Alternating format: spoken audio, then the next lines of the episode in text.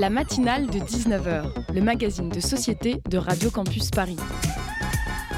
On y parle de sujets sérieux, de sujets moins sérieux, de ce qui se passe en Ile-de-France et de débats pas forcément consensuels. Tous les jours du lundi au jeudi sur le 93.9. Et aujourd'hui, j'aimerais commencer en vous parlant du salaire dont tout le monde parle actuellement. C'est bien évidemment celui de la pépite du football français Kylian Mbappé. À croire que notre kiki national fait tout pour qu'on parle de lui, même quand un autre joueur français remporte un ballon d'or. Révélé par le Parisien, notre Mbappé adoré toucherait aujourd'hui 210 millions d'euros annuels. Et même si les plus heureux étaient sûrement les supporters parisiens lors de sa prolongation, l'État français ressort grand gagnant de cette affaire car ce n'est pas moins de 170 millions d'euros qui iront aux caisses de l'État. On comprend mieux pourquoi notre cher Emmanuel Macron passait ses nuits au téléphone avec l'attaquant de l'équipe de France. La matinale de 19h sur Radio Campus Paris. Au sommaire ce soir, nous recevons Catherine Grandjean, psychanalyste spécialisée sur les questions liées à l'anxiété causée par le réchauffement climatique. Et puis dans, dans un second temps, nous recevrons le groupe Freak Out, qui a sorti son premier album le 30 septembre dernier. Et pour ceux qui ne connaissent pas ce groupe, il s'agit d'un groupe de rock alternatif rennais fondé en 2013. Le groupe se veut sans leader et libre dans sa composition et il répond donc aux questions de Ionai. Pour finir, nos chroniqueuses Chiara et Constance nous parleront de la rentrée des associations qui assurent des repas chauds 7 jours sur 7 et de Désordre, la nouvelle série Canal Plus de Florence Foresti. La matinale de 19h sur Radio Campus Paris. Avec nous pour cette première partie d'émission, nous recevons Catherine Grangehart. Vous êtes psychanalyste spécialisée sur les questions liées à l'anxiété causée par le réchauffement climatique. Bonjour Catherine. Bonsoir Catherine. Bonjour. Bonsoir, vous m'entendez? Oui, et vous? Très bien. Bonsoir Catherine. Vous avez écrit de nombreux ouvrages sur des sujets sociétals, notamment sur l'obésité, avec vos livres Comment comprendre l'obésité, ou alors La femme qui vous voit de l'autre côté du miroir, ou encore Obésité, le poids des mots, les mots du poids. Vous avez toujours été sensible, comme pour l'écologie, à ces sujets de société?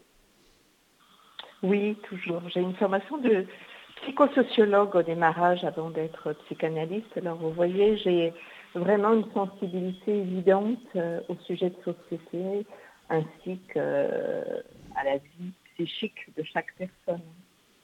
D'accord, bah, bonjour, je me présente, je suis Elfie, je vais faire la co-interview.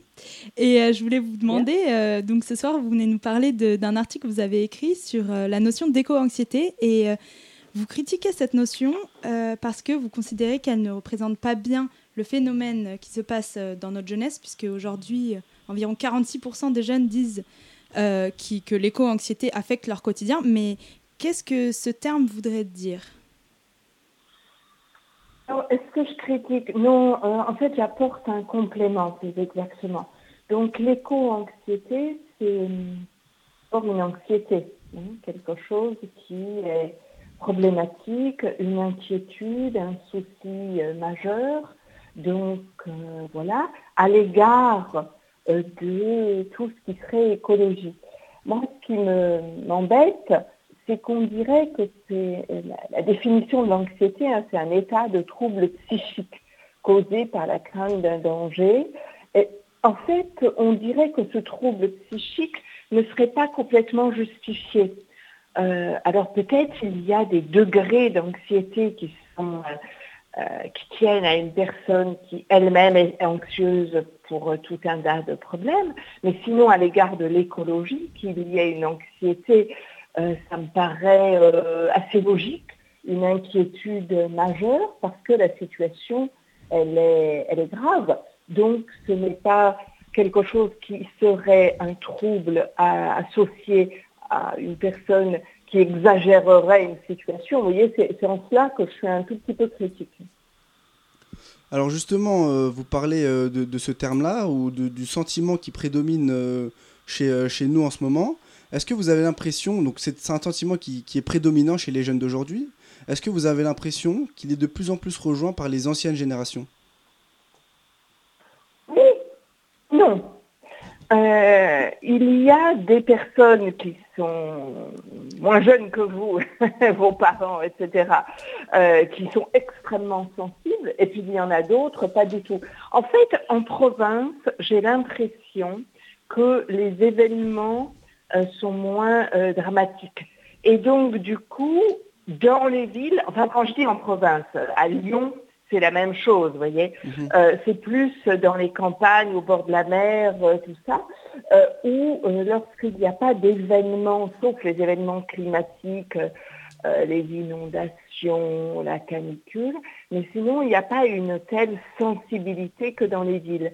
Et auquel cas, les vieux et les jeunes, en fait, se réconcilient autour du fait que oui, il y a vraiment quelque chose d'extrêmement sérieux et il faut s'en inquiéter. Ça ne veut pas dire déprimer, ça veut dire qu'il faut, il faut réfléchir à quoi faire, parce que si on ne fait rien, ben, c'est de pire en pire.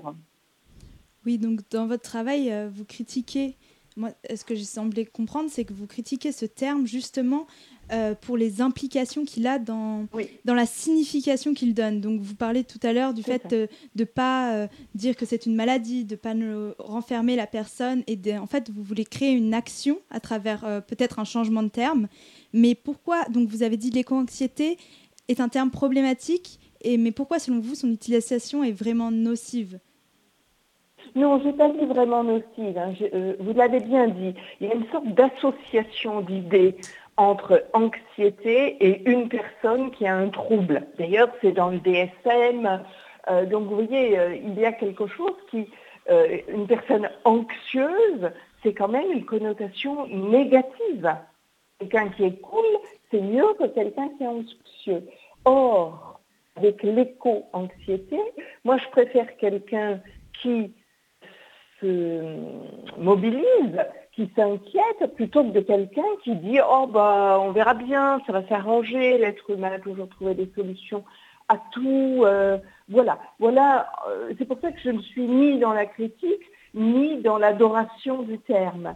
En revanche, euh, attirer l'attention de tout un chacun sur le fait qu'il y a des soucis, je, je, pense que c'est vraiment indispensable. D'ailleurs, il y a bientôt la COP euh, qui va démarrer, la COP 27, euh, eh bien, ça montre bien que l'humanité, euh, depuis maintenant 1992, hein, vous voyez, c'est 30 ans déjà qu'il y a des réunions autour des problèmes de changement climatique. Donc il y a de quoi être aussi inquiet. L'inquiétude, il me semble, vous voyez, euh, que c'est moins mal perçu que l'anxiété. Je ne sais pas quel est votre avis là-dessus. Tiens, je vous pose la question. On est tous d'accord avec vous. Oui, c'est sûr. Ah, bah, tant mieux. Alors, je voulais parler avec vous d'un nouveau terme qui émerge actuellement. Je ne sais pas si vous connaissez. C'est la solsatalgie. Donc, c'est un mot qui a une connotation de nostalgie sur ce qui a lieu et en passe de disparaître irrémédiablement. C'est une, souffrance en quelque sorte face à ce que l'humanité a fait de notre monde environnant. Sommes-nous déjà dans le post-traumatique La catastrophe a-t-elle déjà eu lieu? Et est-ce qu'il est déjà trop tard pour réagir? Alors, il y a un sentiment de détresse hein, que, ce terme de solastalgie euh, pose. Hein. oui, il y a une notion de nostalgie euh, oui. Après, est-ce que c'est déjà trop tard? Moi, je dirais non. Euh, il vaut mieux, euh, tous les rapports du GIEC, etc., disent bougez-vous, bougez-vous, il est encore temps. Et, plus, on pense que c'est foutu, et pire c'est. Parce que si c'est irrémédiable, bon, bah alors, préparons-nous à la mort. Non, je, je, pense que ça, ça ne va pas. En revanche, qu'il y ait dans ce terme des reproches hein, à l'égard des boomers. Euh, bah oui, oui, oui, mais, c'est bien aussi de dire mais dans quel euh, état vous nous passez le monde? Euh, Vous en avez profité, vous en avez joui, et, voilà maintenant où on en est. Est-ce qu'on est dans le post-traumatique La catastrophe a déjà eu lieu, nos futurs? Ça ne va pas. La situation est grave, il y a un enjeu monstrueux, c'est la survie de l'humanité pas, la survie du monde, parce que euh, les dinosaures ont disparu et l'être humain, il peut disparaître et la planète, euh, elle poursuit, elle il y aura quelque chose. Mais il y aura plus d'êtres humains, vous voyez Donc ça, c'est, n'est pas pensable. Cette conscience euh, du caractère urgent est la seule condition pour la réaction. Parce que la réaction, ça veut dire quand même changer, changer énormément. Et, on, ne peut pas euh, renoncer à, notre petit confort si on n'y est pas obligé. Alors là, il y, a, soit on va y être obligé parce qu'il va y avoir des événements tellement euh, dramatiques que les survivants vont y être obligés. Vous savez, le film de science-fiction, soit on est un tout petit peu plus intelligent et on, sort du déni sans tomber dans l'angoisse non plus, mais on sort du déni et euh, puisqu'on a maintenant le constat, eh ben, cette conscience fait qu'on peut poser des actes. Et poser des actes, eh bien, euh, ça me paraît, au fond, discuter avec vous, c'est ça l'objectif, c'est de, cesser de se lancer la balle des reproches pour aller vers, bon, alors qu'est-ce que les uns et les autres peuvent faire? Qu'est-ce qu'ils ont à leur euh, disposition? Euh, Voilà, donc ça, ça me paraît l'enjeu du moment. D'accord, donc c'est drôle que vous, vous notiez l'enjeu du moment en, en non, je vais redire critiquer, mais vous n'aimez pas ce terme, mais en, en, notant les, euh, les points négatifs de la notion euh, d'éco-anxiété qui sont le fait de pathologiser euh, et de ne pas impulser une action. Et pareil pour la solastalgie qui serait le, le fait de d'être déjà dans le c'est trop tard, il n'y a pas il n'y a pas de solution. Mais est-ce que vous voyez un, terme euh, aujourd'hui euh, ce n'est que c'est que épistémologique ou, terminologique, mais est-ce qu'il y aurait un terme qui représenterait mieux du coup cette prise de conscience et cette action, comme par exemple je sais pas éco-angoisse qui serait moins euh, pathologisée? Empowerment, vous voyez, j'irais vraiment vers quelque chose de positif. Mhm. plutôt que d'être dans le, dans le, quelque chose qui m'angoisse, moi, voyez-vous. Euh, l'éco-anxiété, ça m'angoisse parce que on, pathologise trop. Euh, L'empowerment, c'est quelque chose de, on, a, on a des actes à faire à l'égard de l'environnement. Donc, l'éco-empowerment, l'éco-mobilisation, l'éco-action, euh, on pourrait quitter la, consommation pour aller vers l'éco-action. Vous voyez, tout ça, ça me conviendrait beaucoup mieux. Euh, mais je ne veux pas être positif bêtement hein, pour le plaisir d'être positif. Je pense que ce qui mobilise un être humain, c'est d'aller vers quelque chose qui est lumineux. Euh, on, voit que lorsqu'on se bat, vous voyez par exemple en Ukraine, ils se battent euh, euh, d'une façon extrêmement courageuse, parce qu'il faut y aller. quoi. L'enjeu est leur survie. Ben, nous aussi, il faut qu'on y aille. Parce qu'on a un enjeu majeur à la fois de société, mais c'est la survie de l'humanité. Enfin, c'est pas rien notre affaire. Donc, j'opterais pour un terme qui nous mènerait vers on peut le faire, il faut y aller, ça va être dur, mais on va gagner, on va vaincre, on va, on va être... Euh, voilà, donc je vous laisse le choix des mots, puisqu'après tout, c'est plus votre combat, euh, les, jeunes gens qui, sont à l'écoute de la radio, euh, mais j'envisagerais plutôt quelque chose qui nous mènerait vers du positif. Parce que si on se dit, on a la conscience parce que le constat, il est amer, mais il est quand même là. Euh, et euh, on a besoin de sortir du déni sans tomber dans l'angoisse. Alors, euh, alors comment définir quelque chose qui va nous, nous porter comme une vague vers quelque chose qui est possible. Mais difficile, hein, il faut être courageux, naturellement.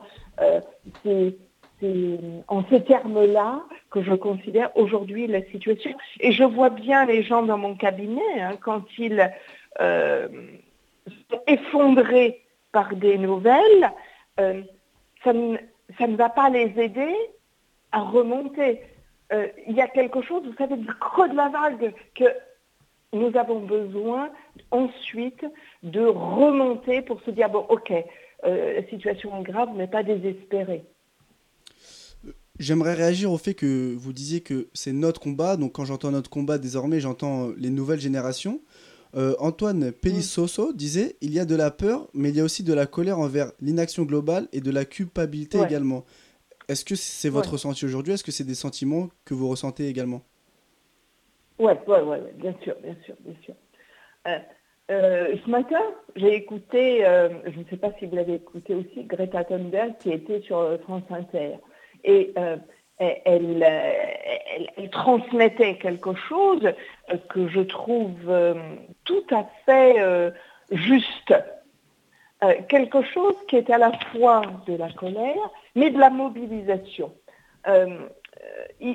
On peut avoir peur de la situation, on peut, vous voyez, l'éco-anxiété c'est justifié, c'est un constat, etc.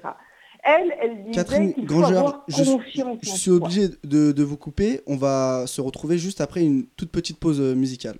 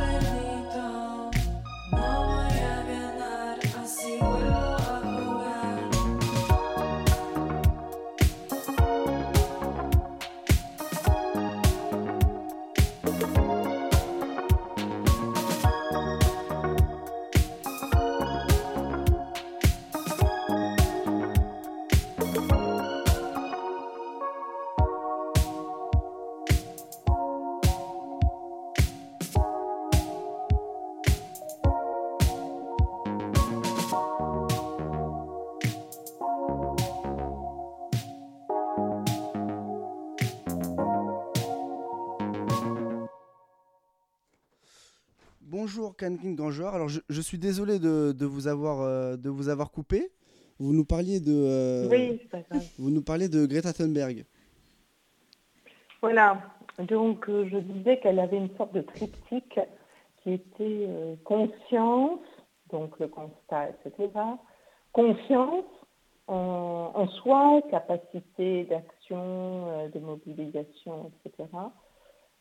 Et intelligence. Et l'intelligence, pour moi, c'était de sortir euh, du déni sans tomber dans l'angoisse. J'ai envie de vous dire, euh, je vais vous expliquer un peu ce que c'est que le déni. Le déni, c'est le refus de considérer et de reconnaître une réalité dont la perception est traumatisante par le sujet. Et c'est sans doute euh, autour de cela euh, qu'est la solution. Parce que si on a une perception qui nous traumatise et qu'on se met à côté, hein, on peut dire aussi un terme un peu, un peu scientifique, la scotomisation, euh, eh bien on, a une, notion qui n'est pas acceptée par le champ de la conscience parce qu'elle est très dérangeante.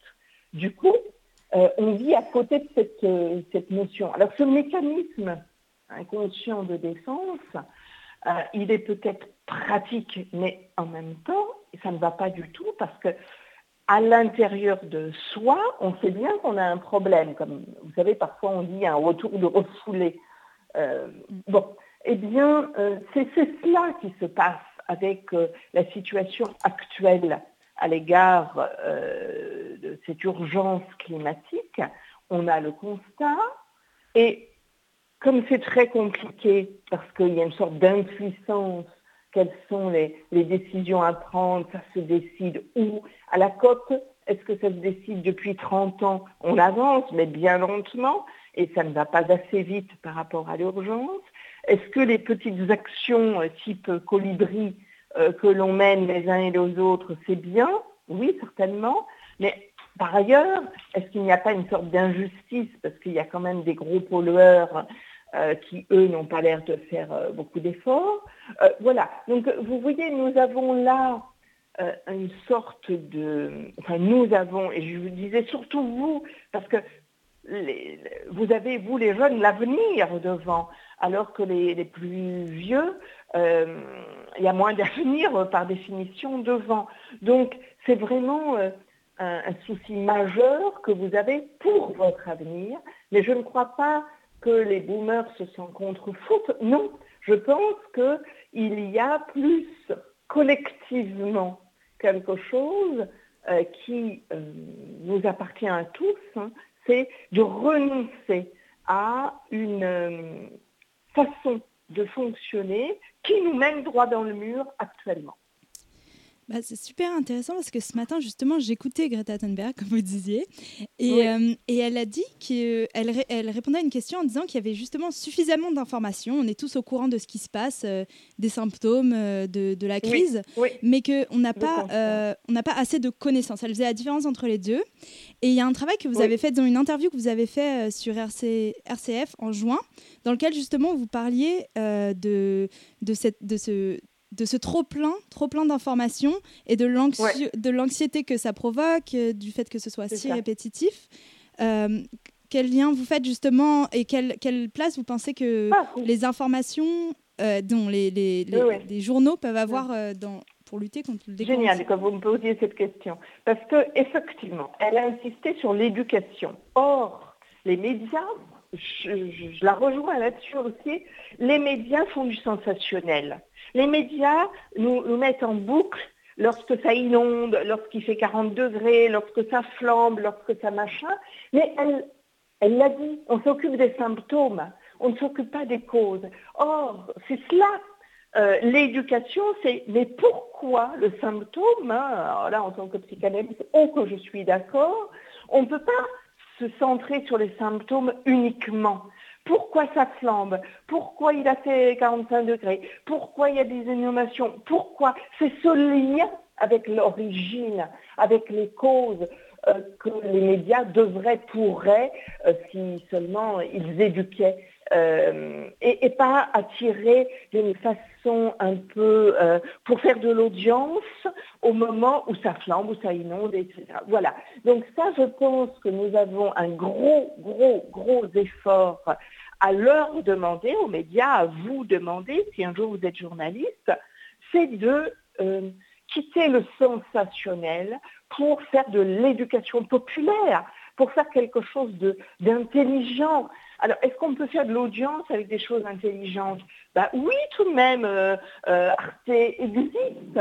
Euh, il y a des documentaires. mais malheureusement, oui, il y a peut-être plus de gens qui regardent ces huit. Je ne sais pas. Je ne sais pas. Je trouve que à ce jour, il est indispensable de faire une éducation profonde sur qu'est-ce que nous pouvons faire euh, quelles sont les origines de ces fameux symptômes et comment on doit avancer pour euh, changer ce qui cause euh, et ce qui va continuer à causer de pire en pire les, les pires maux de notre société et de l'avenir. Alors selon vous, quelles sont les attitudes à adopter pour gagner en sérénité? Moi, réellement, je pense à l'empowerment. Je pense que dès qu'on n'est pas impuissant, dès qu'on euh, s'interroge profondément sur c'est quoi les causes, qu'est-ce qu'on peut faire, euh, où sont les actions Alors il peut y avoir du collectif, comme je le disais, il y a le colibri, hein, les petites actions, il peut y avoir des actions collectives de petits groupes, mais également de grands groupes. Euh, des actions globales où on exige des explications sur des choix politiques, etc., euh, où on dénonce euh, des, décisions qui vont à l'encontre du bien commun. Voilà, je pense que là, lorsque nous sommes dans quelque chose qui va avancer, on quitte l'angoisse. On est, vous savez, c'est ça l'inquiétude. Je préfère le mot inquiétude, voyez-vous, à anxiété. Inquiétude, euh, c'est pas dans le DSM. Vous voyez, anxiété, on donne des anxiolytiques hmm. parce qu'il faut calmer l'anxiété. Mais, mais non, là, il ne s'agit pas de calmer l'anxiété. Il s'agit de faire en sorte que les causes qui sont à l'origine de ce qui nous crée de l'anxiété bougent alors peut-être l'anxiété, elle est positive. Vous voyez, c'est bien parce que je suis inquiète que je vais changer des choses. La différence entre la peur et l'angoisse, vous voyez, c'est ça. Je sais que j'ai peur d'un truc, c'est repéré, alors que l'angoisse, c'est diffus, c'est latent, c'est au fond de moi, parce que finalement, ce serait un peu moins justifié. Euh, nous avons là euh, des, raisons d'être fort inquiets et c'est parce que nous avons ces raisons que nous allons nous bouger, parce qu'on va avoir à renoncer à euh, du confort. Et le, confort, souvent, c'est anesthésie. Alors vous allez me dire, mais il y a des gens, ils n'ont pas tant de confort que ça. Ben, oui, évidemment. Si c'est toujours ceux euh, qui ont le moins de confort qui bougent, vous voyez, on rejoint l'injustice la plus totale. Et de nouveau, ça ne va pas. Mm, mm. Donc vous prenez, vous prônez euh, l'action. Ça me fait penser à, je ne sais pas si vous avez vu dans la rue, il y a des publicités pour euh, la Fédération internationale pour les droits humains et euh, leur slogan c'est agir est le meilleur meilleur moyen d'espérer. Et ça m'a vraiment fait penser à votre article et à votre travail. Est-ce que vous reprenez ce slogan à votre compte? Ah oui, complètement, je ne le connais pas, mais euh, vous voyez, on est sur la même longueur d'onde. Il est vrai que agir, c'est le meilleur moyen d'espérer. Et, lorsque euh, vous avez des soucis personnels, vous voyez, il n'y a pas que euh, à l'égard de l'éco-anxiété, des soucis personnels, eh bien, lorsque vous trouvez des méthodes d'action, vous ouvrez des portes finalement. Vous n'êtes plus seulement victime. Or, c'est ça, vous voyez, nous devons sortir de cette position de victime et de ah là là, le monde va s'écrouler. Non, euh, pour espérer euh, vivre, là c'est quand même pas rien, n'est-ce pas? Eh bien, il y a besoin d'agir. Et, et, il y a quelque chose dans la position victimaire qui ne va jamais. D'ailleurs, quel que soit, on peut en reparler un autre jour si vous voulez, quel que soit euh, les, raisons pour lesquelles on est dans cette position de victime. Alors, c'est tout bientôt fini notre interview, mais j'ai une dernière toute petite question que je voulais vraiment vous poser parce que j'ai vu que vous écriviez euh, aussi sur, euh, sur des théories, si on peut dire, vous écrivez des écrits aussi féministes sur le corps, sur, sur la jouissance et l'âge. Et du coup, je me demandais, ça m'a interrogé quel, quel, lien vous faites entre le féminisme et, la liste pour l'environnement et, et est-ce que vous, vous parleriez d'écoféminisme?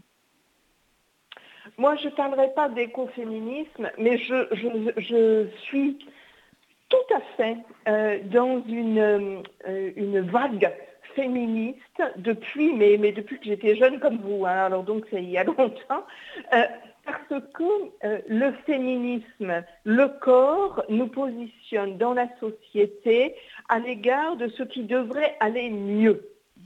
L'écoféminisme, à ce jour, probablement, euh, a, les mêmes objectifs. Ce que je n'aime pas, c'est toutes les, querelles de chapelle qui euh, m'échappent et je trouve que c'est beaucoup d'énergie gaspillée alors que nous avons l'écologie et le féminisme qui sont des, combats euh, euh, fort intéressants. Moi, le corps, voyez-vous, euh, les, manifestations par le corps de tout ce qui ne va pas, c'est absolument fondamental à aborder parce qu'il n'y a pas d'un côté la psyché, de l'autre côté du corps. L'être humain, c'est dans cette globalité euh, l'être humain vit dans sa globalité, corps et âme. Et il n'y a pas un qui serait supérieur à l'autre. Et donc, euh, tout ceci euh, est extrêmement important pour se tenir debout dans l'existence. Et je ne veux pas faire une réponse trop longue, mais effectivement, nous ne devrions pas gaspiller nos énergies à, nous disputer, les uns et les autres, alors qu'on a des vrais combats essentiels à faire avancer. Merci beaucoup Catherine Grangeur. Je le rappelle, vous êtes psychanalyste spécialisée sur les questions liées à l'anxiété causée par le réchauffement climatique. Merci beaucoup et bonne soirée à vous. Restez, avec nous. Restez avec nous sur Radio Campus. On se retrouve après une nouvelle pause musicale.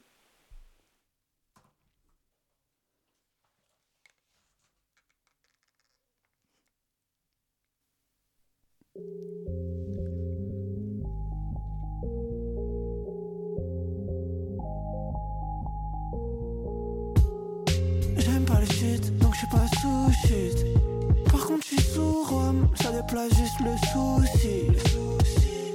Et je bâtis un empire, mais je me bousille. Je regarde l'espace, je me sens touché. Avec mes frères, on est fait de la même boue, même si on n'est pas fait de la même chair. Je sais pas pourquoi j'aime trop l'alcool, alors que ça me donne envie de pécher. Gros, ils disent que je suis super, bah venez me cher. Gros, il faut que j'achète des terres, je suis déter, je pour remplir le vide comme l'éther. Hey,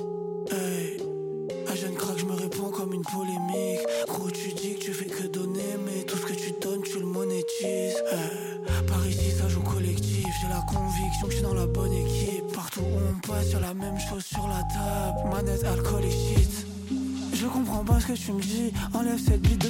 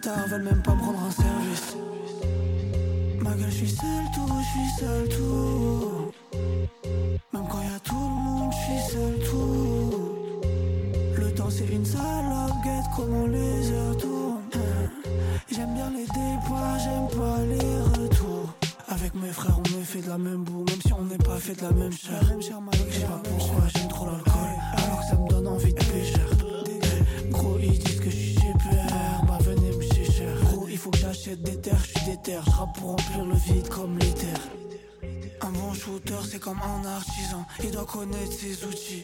mon truc, il est propre, il est technique. On dirait une compile de Gucci. Je confonds pas, j'aime bien sa poussie, j'aime pas ses poussies. Bande de rappeurs constipés, j'ai écouté vos merdes, c'était poussif.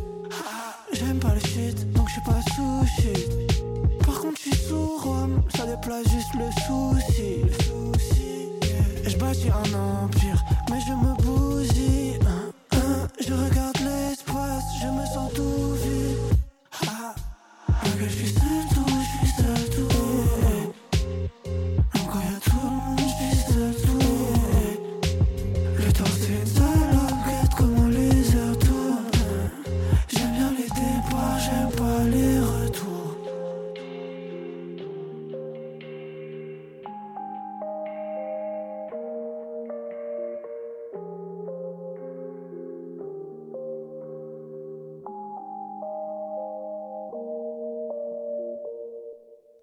Il est 19h35, vous venez d'entendre l'éther de H Jeune Crack sur Radio Campus.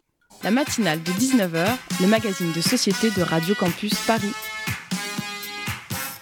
Et tout de suite, c'est l'heure de la chronique de Cara. Alors, avec l'arrivée de l'automne, c'est aussi la rentrée des assos. Cependant, il y a, il y a certaines qui n'ont jamais arrêté de travailler. C'est aussi le cas de Table Ouverte, association qui assure le repas chaud 7 jours sur 7. Cara, vous vous êtes rendu sur place, c'est ça? Euh, Ben oui, c'est ça. Euh, bonjour Elias, bonjour à toutes et à tous. Euh, oui, c'est matin, lundi 24 octobre, je me suis rendue au café associatif de la Table Ouverte basé à la Goutte d'Or, Paris 18e. Ce lieu est géré par euh, Nabil Oukil qui accueille de 8h à 20h les clients, comme on l'entend dans ces petits enregistrements. Monsieur Slimane. Monsieur Nabil. Un café inside or outside? Inside, please. Inside. Thank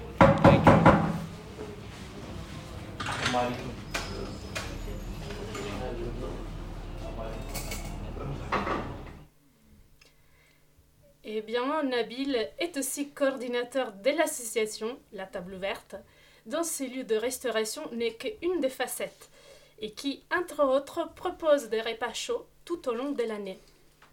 Entre matin et soir, l'association prépare chaque jour parmi les 80 et 100 repas, à l'aide d'une quarantaine de bénévoles. Une activité pas des moindres, mais que Nabil accueille avec beaucoup d'engagement, comme il nous l'explique. Si on mange tous les jours, tout le monde a le droit de manger tous les jours. Quoi. Sur les habitudes, on est obligé de faire face. Pas de liste, les paniers sont mis à disposition de tout le monde sans chercher à comprendre, nous dit encore Nabil. Cependant, la fréquence des rencontres crée aussi tout naturellement des liens avec les habitués de ces services. Parmi eux, beaucoup de femmes. Ici, au 18e, le revenu moyen est inférieur de 25% au zonage qui définit les quartiers prioritaires de la ville de Paris. Le taux de pauvreté, selon l'INSEE, s'élève à 23%, contre 16% en moyenne dans le reste de Paris. Pour cela, ce type de soutien aux familles devient fondamental, aussi pour les institutions de la ville qui n'hésitent pas à orienter des personnes en détresse alimentaire vers la table ouverte. Cependant, même l'augmentation des prix ne va pas arrêter cette association engagée depuis 2009. Il faut toujours faire face, nous dit le coordinateur de l'association. Il y a des gens qui sont derrière nous, bien sûr, il y a des commerçants du quartier et tout. Il faut faire face. Et voilà. Et entre une phrase et l'autre, depuis son comptoir, Nabil ne cesse pas de servir du thé ou du café aux adhérents de l'association, qui continuent de rentrer dans le bar tout au long de l'interview.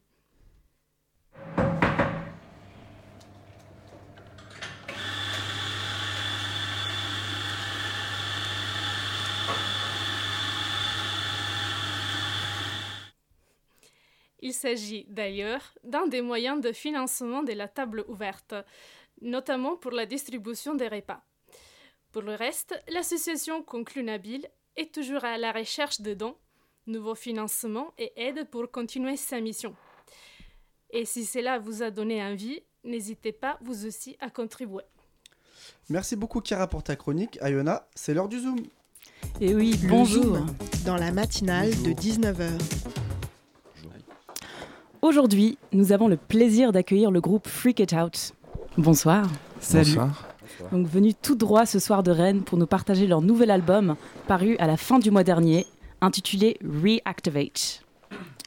Donc avant de plonger dans le vif du sujet, euh, est-ce que messieurs, vous pouvez nous présenter un peu votre groupe, vos influences, et c'est-à-dire vous vous considérez plutôt rock expérimental, prog rock punk? Euh, bah, il y a un peu de tout, effectivement. Du coup, on apporte un peu. On est cinq euh, musiciens dans le groupe et on apporte tous des influences différentes. Donc, effectivement, ça passe, ça passe par le punk, euh, des trucs plus jazz, des trucs plus rock prog. Il n'y a pas trop de limites. Ouais, c'est ça. Hip hop aussi, clairement. Hip-hop clairement. Et du coup, euh, ouais, c'est un gros mélange de tout ça, quoi. Et donc, euh, à propos de cet album, il s'agit vraiment d'un grand récit. Donc là, en l'occurrence, c'est l'histoire du robot FIO. Est-ce que je le prononce bien? Oui, c'est ça. C'est ça. C'est un acronyme? Ouais. Est-ce qu'on peut en parler de cet acronyme bah, Basiquement, c'est celui de Freak It Out. Voilà. Freak It Out, bah, évidemment. Et donc, FIO qui cherche à s'humaniser, s'humaniser, pardon, et qui vit de nombreuses aventures à la fois drôles, existentielles un peu, euh, bien sûr comiques, mais mélancoliques surtout. Donc, comment vous Mm. est venue cette idée? Comment nous est venue l'idée? Euh, Ah oui, mais si. euh, en fait, l'idée est venue après avoir composé les morceaux. Entendu. Voilà, c'est ça. Et en fait, on. Alors, je sais plus comment est venue l'idée. Je pense juste on Mais- discutait et puis Ouais. euh, on a commencé à se taper des barres sur un concept et on s'est dit que ça serait drôle de. Oui, c'est ça. C'était chez toi, je crois d'ailleurs. Ouais, je crois que c'était dans ma chambre. Voilà. Et donc, ce Mm. concept, il retrace vraiment une histoire. Est-ce qu'il y a vraiment des par- un parcours à suivre? On a l'impression, vos morceaux qui durent euh, quelquefois 12 minutes, le premier, Robot, Mm. tout comme Dream On, je pense bien 8 minutes, il y a toutes sortes de phases. Ouais, carrément. Bah, en fait, c'est euh, ouais, c'est le robot qui, euh, qui va aller chercher dans ses souvenirs. En fait, euh, il cherche à reconstituer un programme de libre arbitre. Et du coup, il va chercher dans ses disques durs euh, des souvenirs qu'il a eu au contact des humains, notamment. Et, euh, du coup, ça c'est mis un peu. Enfin, c'est dans les interchansons en fait qu'il y a entre chaque morceau que ça se passe en fait. Où du coup, il y a un peu des péripéties dans différentes zones géographiques, quoi qu'on retrouve d'ailleurs sur la pochette de l'album, où on a voulu bah, que toutes ces zones géographiques soient représentées. euh. Du coup, il y a quatre disques durs, parce qu'il y a quatre morceaux longs, euh, chacun accompagné de ce qu'on appelle une fiction radiophonique. Du coup. Et euh, donc, c'est disques durs A, B, C, D. Et, euh, et du coup, comme dit Lancelot, la première zone, c'est un peu là où le robot se réveille. Et où il, dit- il- il se dit, oula, il faut que je plonge dans mes souvenirs pour savoir qui je suis, pourquoi, j'en- pourquoi je suis là, qu'est-ce que je fous. Et du coup, au début, c'est il est dans une forêt, enfin dans une jungle, qu'on peut voir au premier plan de la pochette. Mhm. Ensuite, il va dans une ville. Genre là, c'est le morceau My Style, du coup. Mhm. Euh, et du coup, il va. C'est vraiment un morceau observation des humains et de l'ego trip. Parce que du coup, c'est très. Le morceau est très rap. Et genre, ça, bah, c'est du coup ego trip en mode rap un peu classique. Ensuite, euh, Dream On, donc du coup, il, euh, il essaie plutôt d'aller euh, d'aller euh, explorer l'imaginaire, le concept d'imagination, de rêve, qui est propre à l'être humain, que lui, du coup, il comprend pas trop. Et voilà. Et ensuite, Colors Bay, il se retrouve euh, sur une plage. Et euh, voilà, une plage de couleurs. Une plage Voilà, de c'est ça. Puis face au vide, il se demande un petit peu ce qu'il pourrait bien faire et, Mm. et puis en fait, il voit des surfeurs au loin et, euh, et ça, c'est l'objet d'un clip qui va pas tarder à sortir. Mm. Voilà. Vous savez quand exactement? Non. Non. Non. Et déjà, comment est-ce qu'il va être réalisé? Il est Il déjà a- Sur une plage? il, il a déjà, Déjà été été. tourné et là Mhm. on est encore euh, dans le montage. Et euh, mais en fait c'est un peu à, à l'image de tout notre procédé euh, créatif aussi. C'est parce que c'est toujours un bon bordel qui met beaucoup de temps à, Beaucoup de temps. à, à se finir parce que parce qu'en fait on a tous plein d'idées et en Mhm. fait on a envie de respecter une certaine forme de une certaine forme d'anarchisme démocratique je dirais où euh, on n'a pas vraiment de leader dans le dans le groupe en fait euh, chacun arrive avec ses influences et sinon on débat et puis quand on n'arrive pas à arriver à un compromis et ben on tranche et euh, On va bouder. on va bouder et puis après on se remet en question et puis euh, et puis on avance comme ça Mm. Du coup, c'est très long. du coup, c'est très long, mais c'est une aventure, une aventure bien riche, quoi. Bien sûr.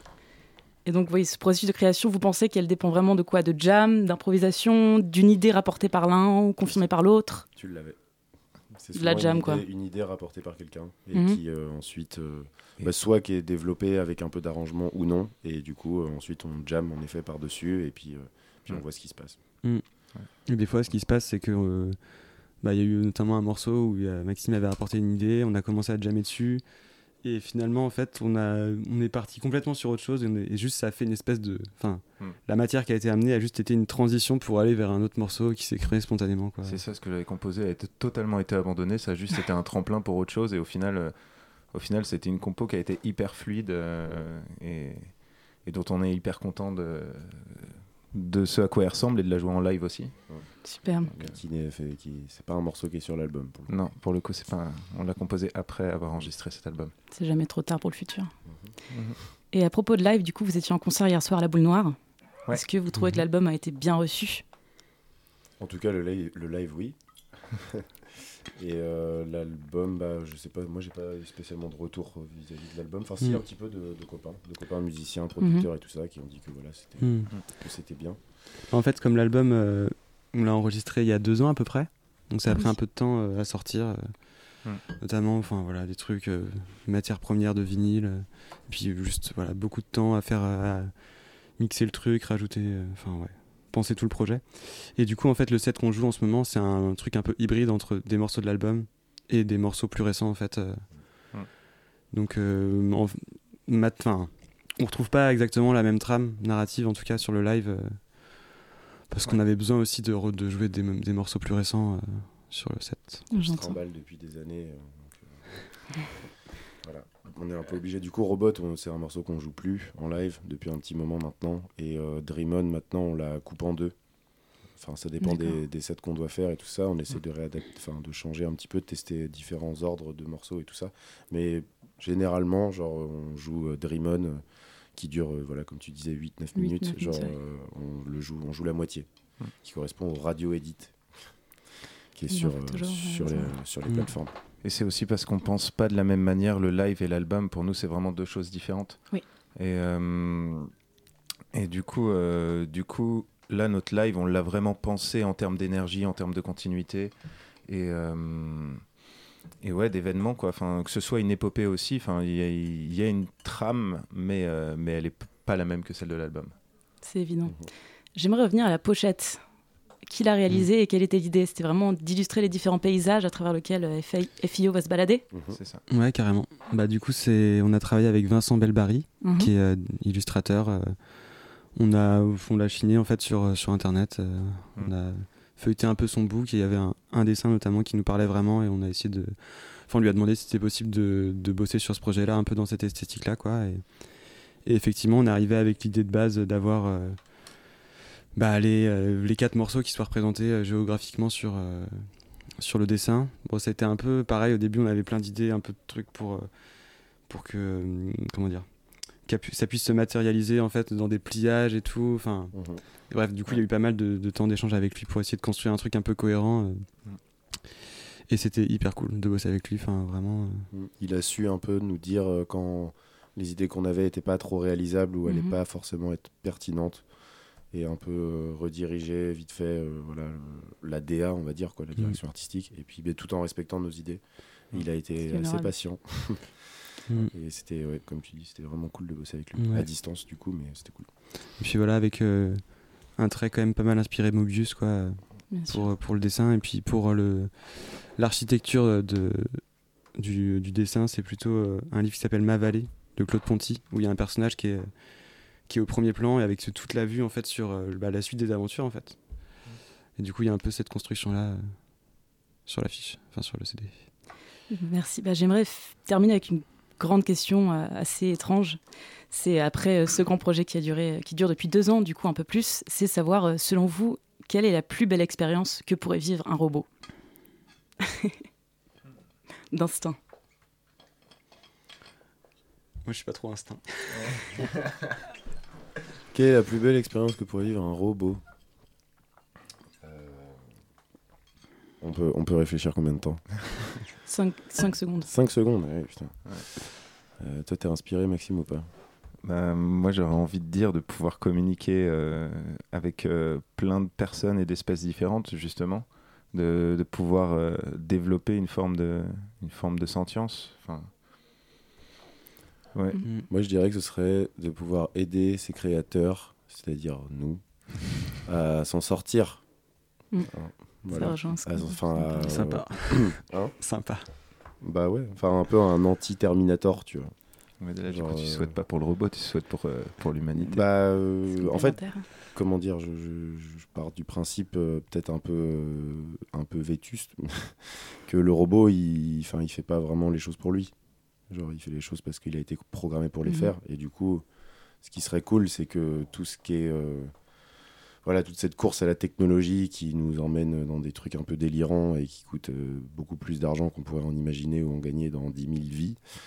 euh, bah en fait, ce serait cool de se dire bah la technologie pourrait amener à hop tout est résolu. Mais c'est- moi, j'y crois pas trop. Mais, euh, mais peut-être que voilà, un robot, je sais pas qui. euh, Robot Jesus. Ouais, robot Jesus. En tout cas, l'utopie est très belle en musique. Eh bien, je vous remercie. Je vous rappelle que nous sommes au studio avec le groupe Freak It Out à l'occasion de la sortie de leur nouvel album Reactivate. Courez l'écouter. À noter, le groupe sera à Supersonic ce jeudi à 21h30 en première partie du groupe Roco- Robocobra Quartet. Donc événement à ne pas manquer. En attendant, retournons à la plage. Voici Colors Bay sur Radio Campus Paris.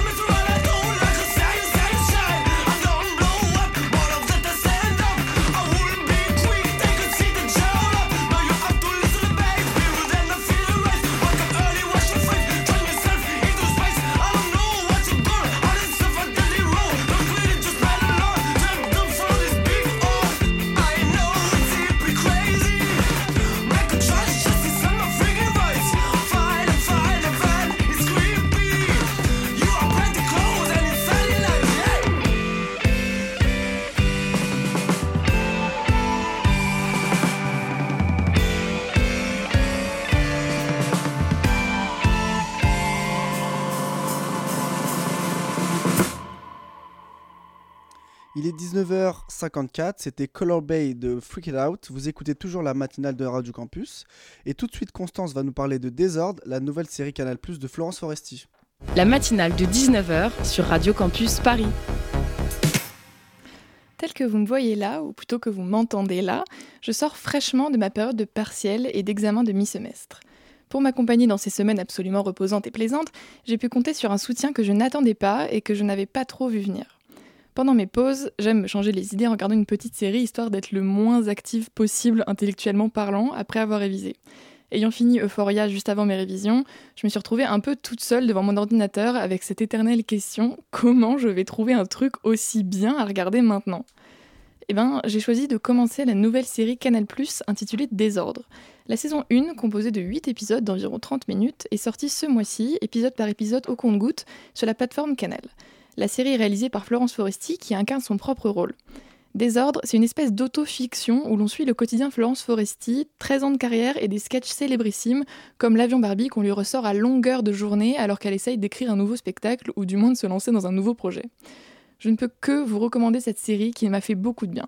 En mettant en scène sa vie, Foresti traite certains thèmes pas forcément très originaux, comme le manque d'inspiration, la vieillesse, le fait d'avoir un public qui vieillit avec elle, mais elle aborde aussi la séduction, la solitude, l'anxiété, l'espoir, le fait de se mettre au yoga et d'être entourée de meufs parfaites, le fait de ne pas se faire emmerder dans la rue quand toutes ses copines subissent ça, bref, des thèmes qu'on ne voit a priori assez peu dans ce genre de série. On ressent la sincérité et le vécu du scénario qui arrive aussi à nous faire rire en inventant par exemple une rivalité entre Audrey Lamy et Florence Foresti. Désordre, c'est un joyeux bordel qui arrive à nous toucher sans nous ennuyer, qui nous fait marrer et déculpabiliser. Comme je l'ai dit, certains éléments ont un petit côté déjà vu, euh, ça s'applique aussi aux nombreux comiques de situation de la série, mais le tout reste, comme le dit Foresti au début de la série, un Sex and the City à la française qu'on adore retrouver. Les personnages sont tous très attachants dans leur genre parce qu'ils sont extrêmement imparfaits.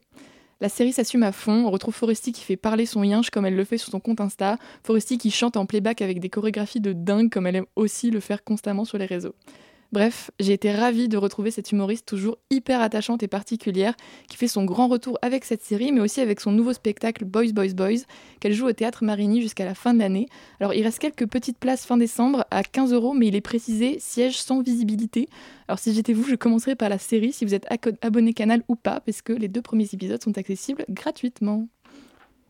Merci beaucoup Constance. Merci à tous et à toutes de nous avoir écoutés lors de cette belle matinale. Si vous voulez rejoindre notre équipe, contactez-nous sur l'adresse mail de la matinale, la matinale@radiocampusparis.org. Bonne soirée à tous et merci.